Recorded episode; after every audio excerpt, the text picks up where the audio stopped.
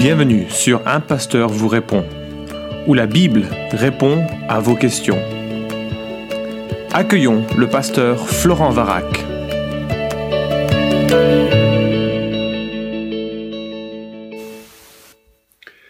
La question est posée, que pensez-vous à l'idée de la reconstruction du troisième temple par les juifs non-croyants? Ne serait-ce pas scandaleux que les chrétiens y sacrifient à nouveau, annulant ainsi le sacrifice de Jésus à la croix? Fin de la question. Alors merci pour cette question, elle est fascinante, hein, un peu spéculative parce que nous ne sommes pas dans une situation de troisième temple. Et c'est vrai que certains s'y préparent. Euh, nous avons eu le privilège euh, de voyager en Israël avec mon épouse et de très chers amis qui euh, nous a menés au musée du troisième temple qui se trouve non loin du mur des lamentations. Et là, des juifs orthodoxes recherchent dans les écritures et dans les traditions des, sages du judaïsme les indications précises pour réaliser l'ensemble des ustensiles nécessaires à la pratique des sacrifices, des euh, purifications, euh, et puis également on, euh, à la préparation de la construction d'un temple. Alors nous y avons vu des tuniques en lin pour les sacrificateurs, elles sont prêtes, elles sont prêtes pour les prêtres. Donc il y a des harpes pour le culte. On a vu une cuve pour purifier les, les prêtres qui pratiquaient le, les sacrifices. Il y a une menorah gigantesque qui a été réalisée. Et puis il y avait ces plans d'architectes. Alors c'était un peu amusant, enfin surprenant en tout cas, de, de voir euh, une représentation d'un troisième temple assez proche euh, des représentations que nous avons sur les temples précédents. Mais euh, on voit des trains et puis des voitures et puis dans un environnement très contemporain, on n'a pas l'habitude de voir de telles de telles images. Alors j'ai trouvé ça fascinant, intéressant et tragique. Tragique parce que véritablement c'est une claque monumentale à la personne de Christ qui est le temple lui-même, son corps, le temple par excellence et dont le sacrifice parfait annule tous les sacrifices. Il est venu mourir pour porter le, péché euh, euh, des Juifs premièrement, et puis de toutes les nations conformément aux promesses faites aux prophètes. Et donc ce troisième temple est bien sûr une construction euh, imaginée qui va euh, contre ce que, ce Christ a déjà réalisé pour son peuple. Alors, comment euh, réfléchir à, toute, toute cette thématique du troisième temple?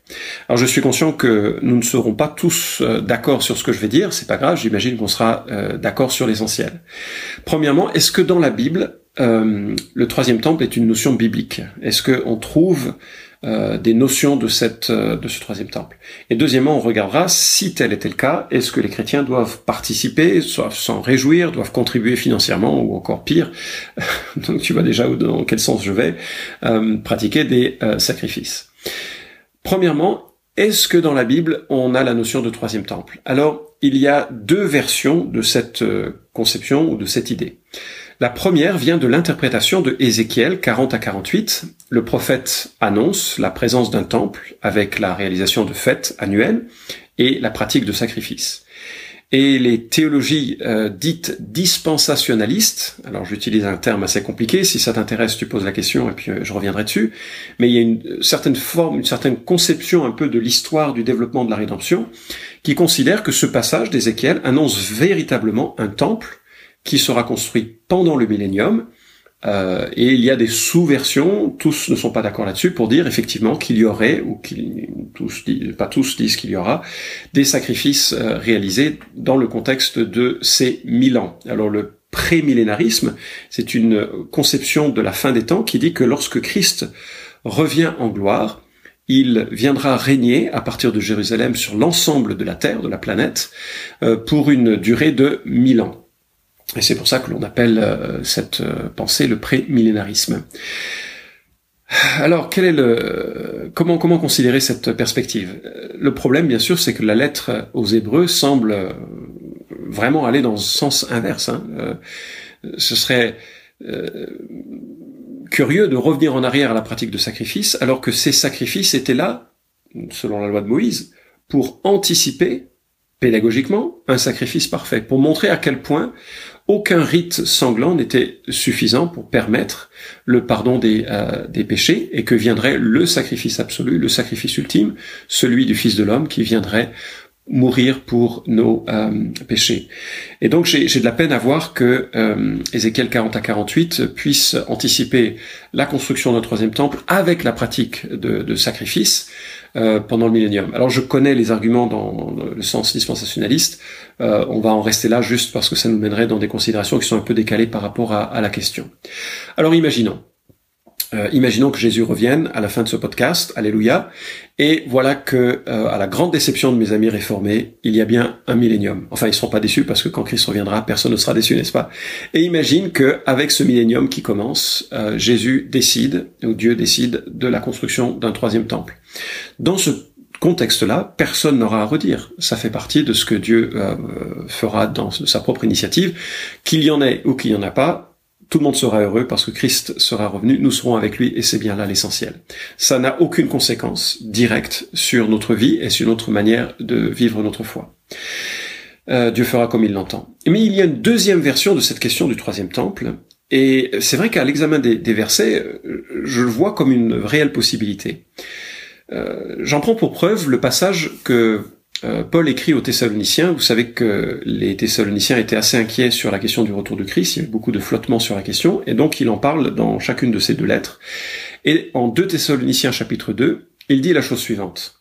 Que personne ne vous égare d'aucune façon, car ce jour n'arrivera pas avant qu'éclate le grand rejet de Dieu, et qu'apparaisse l'homme de la révolte, qui est destiné à la perdition, l'adversaire qui s'élève au-dessus de tout ce qui porte le nom de Dieu, et de tout ce qui est l'objet d'une vénération religieuse. Il ira jusqu'à s'asseoir dans le temple de Dieu en se proclamant lui-même Dieu. Je vous disais déjà cela lorsque j'étais encore chez vous. Ne vous en souvenez-vous pas? Vous savez ce qui le retient pour l'instant, afin qu'il ne paraisse que lorsque son heure sera, sera venue. Car la puissance mystérieuse de la révolte contre Dieu est déjà à l'œuvre, mais il suffira que celui qui le retient jusqu'à présent soit écarté pour qu'alors paraisse l'homme de la révolte. Le Seigneur Jésus le fera périr par le souffle de sa bouche et le réduira à l'impuissance au moment même de sa venue.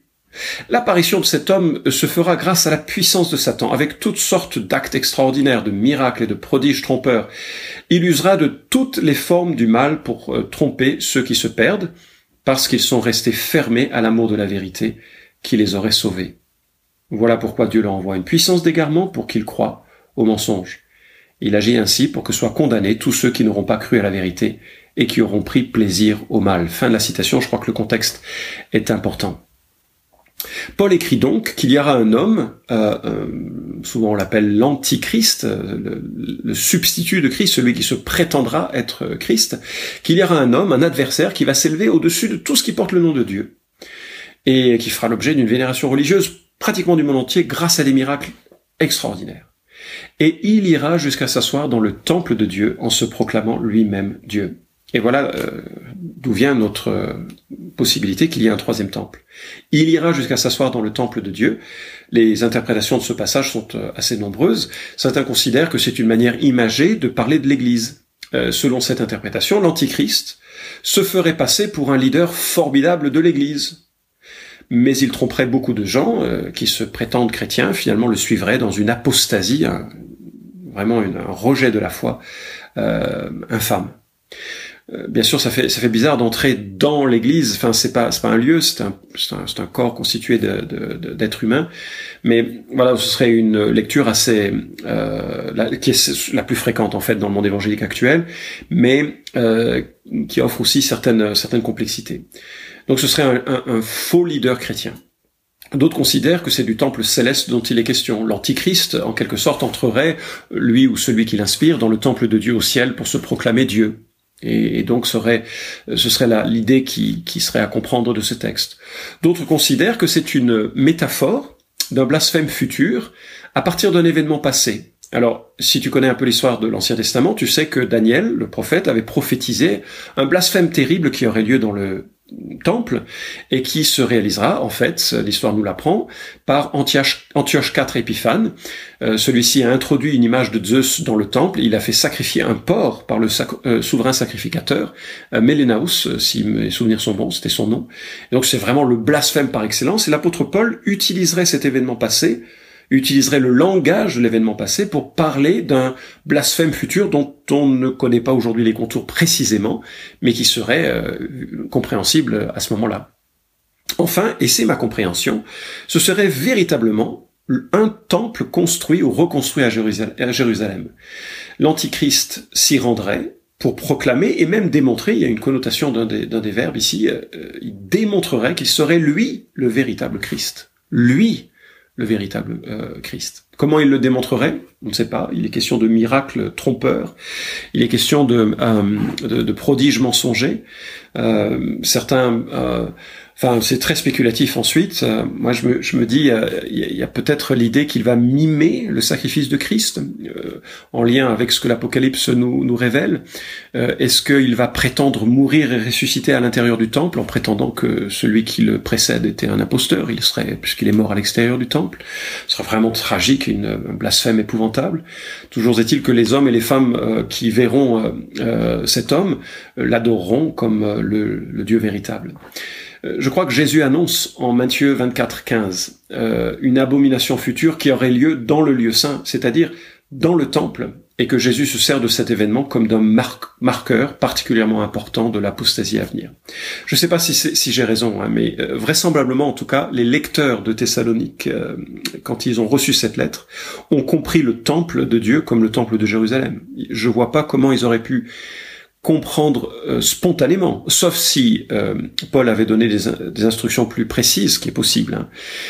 En tout cas, c'est ce que Irénée, au deuxième siècle, un leader de l'église de Lyon, un évêque de l'église de Lyon, a cru. Il écrit dans euh, son livre Contre les hérésies, volume 5, chapitre 25, c'est donc sur sur son ordre, hein, celui de Dieu, qu'avait été bâti le temple de Jérusalem pour les motifs que nous avons dit antérieurement. Et c'est précisément dans ce temple que siégera l'adversaire lorsqu'il tentera de se faire passer pour le Christ. Fin de citation. Et euh, voilà, je, je, partage cette opinion qu'il y aura un, un troisième euh, temple euh, qui durera probablement pas très longtemps. Euh, mais c'est vraiment le temple de l'apostasie, c'est vraiment le temple de l'incrédulité. C'est l'incrédulité vis-à-vis de Jésus, euh, puisque lui accompli tout ce qui est nécessaire au salut par sa mort et, son, euh, et sa résurrection. C'est une claque monumentale à la personne même de Dieu, du Dieu d'Israël, et, euh, et, ce serait le blasphème le plus terrible, le plus trompeur de tous les temps.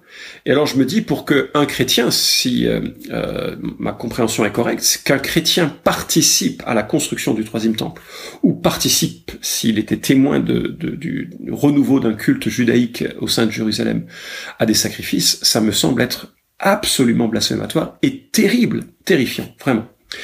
Et ça révélerait une incompréhension de ce que Jésus a fait à la croix et de la plénitude. Nous avons tout pleinement en, en, Jésus-Christ euh, avec euh, euh, son sacrifice à la croix.